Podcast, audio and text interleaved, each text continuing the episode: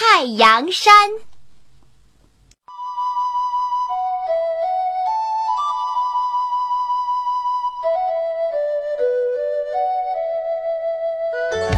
从前有一对兄弟，老大又懒又贪心，什么活都不干，整天就琢磨着要钱要东西。老二呢，很老实，一天到晚在地里干活，不怕累，不怕苦。后来，他们的爸爸妈妈都死了，老大就把家里的房屋和田地都霸占了，只分给老二一间草屋和很小的一块地。春天来了，该播种了，可是。老二连一颗种子都没有，他急得没办法，只好去找老大借。哥哥，借点高粱给我吧。老大的心肠可坏了，他知道老二要来借种子，就事先拿了半碗高粱，偷偷地放在锅里煮了煮。又把它晒干，等到和真正的种子看不出区别，再借给老二。可是他煮高粱的时候，不小心掉了一颗在地上，没顾得上捡。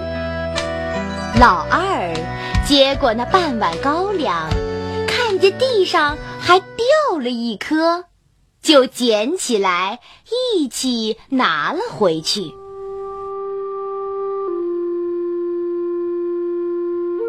老二把种子撒到地里后，就天天跑到地头看，盼着小苗快快长出来。可是煮熟了的高粱怎么会发芽呢？过了几天，地里只有那颗没煮过的种子长出苗苗来。老二心里很难受，可是也没有办法呀。他就把那棵苗苗照顾得很好，松土，又替它除虫子。苗苗长得特别快，没几天就长得像一棵小树一样高了，还结出一大把又大又结实的好籽儿。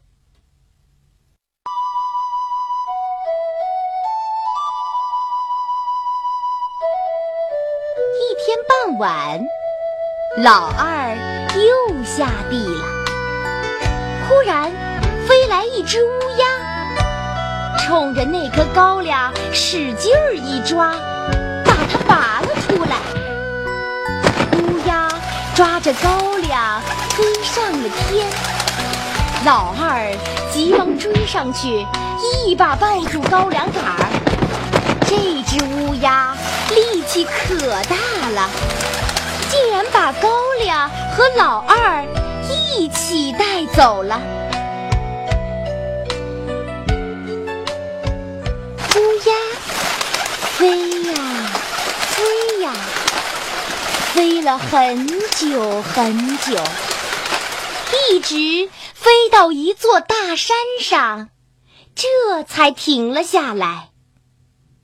老二站在地上。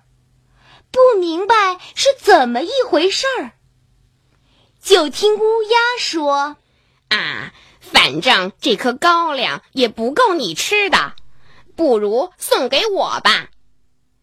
这儿是太阳山，满山都是金银财宝，你拿些回去，够你吃一辈子的啦。”老二一看，呀，真的，这儿到处都是金银财宝。他就捡了一块金子放在口袋里。乌鸦觉得很奇怪，说：“嗯，多拿点儿吧，拿了咱们就赶快走，要不太阳一出来会把你烧死的。”拿一块就够了，乌鸦，你带我回去吧。老二。骑在乌鸦的背上，回到了家里。他用那块金子造了房子，又买了几亩好地和一头牛。从此，他的日子过得很开心。老大听说老二日子过得不错，觉得有点奇怪，就跑过来问。老二全都告诉了他，老大一听，高兴极了，心想：这可找到了发财的好办法了。他回到家里，也煮了半碗高粱，又捡了一颗好的种子，混在一起，种到了地里。几天后。果然长出一棵高粱来，有小树那么高，跟老二的高粱一模一样。他于是天天在地里等着那只大乌鸦，等啊等啊，一天那只乌鸦终于来了。也把高粱树和老大带到了太阳山。乌鸦对老大说：“这儿就是太阳山，满山都是金银宝石，你拿些回去，够你吃一辈子的。”老大急忙说：“呃，好的，好的。”一面说着，一面从怀里拿出个大布袋，捡起金银宝石来。他的布袋实在是太大了，半天都没有装满。乌鸦忍不住在一旁催促：“快拿吧，拿完了咱们就走，要不太阳一出来就会把你烧。”死的！老大顾不得跟乌鸦说话，他拼命的抓呀抓呀，一把一把的往口袋里装，大布袋装得满满的。乌鸦提醒他：“你再装就拿不动啦。”呃，不要紧，呃，拿得动，呃，拿得动。老大累得气喘吁吁，还在拼命的往布袋里塞宝石。乌鸦看看山顶，又催他说：“快快，太阳就要出来啦！”乌鸦着急成这样，可是老大呢？他只是一个劲儿的说：“呃，让我再拿点吧，呃，让我呃再拿点吧。”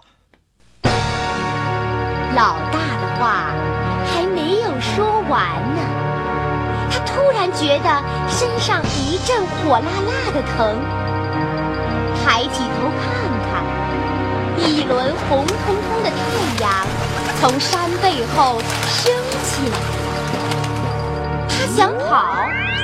已经来不及了。结果呢？这个贪心的老大就被太阳给烧死了。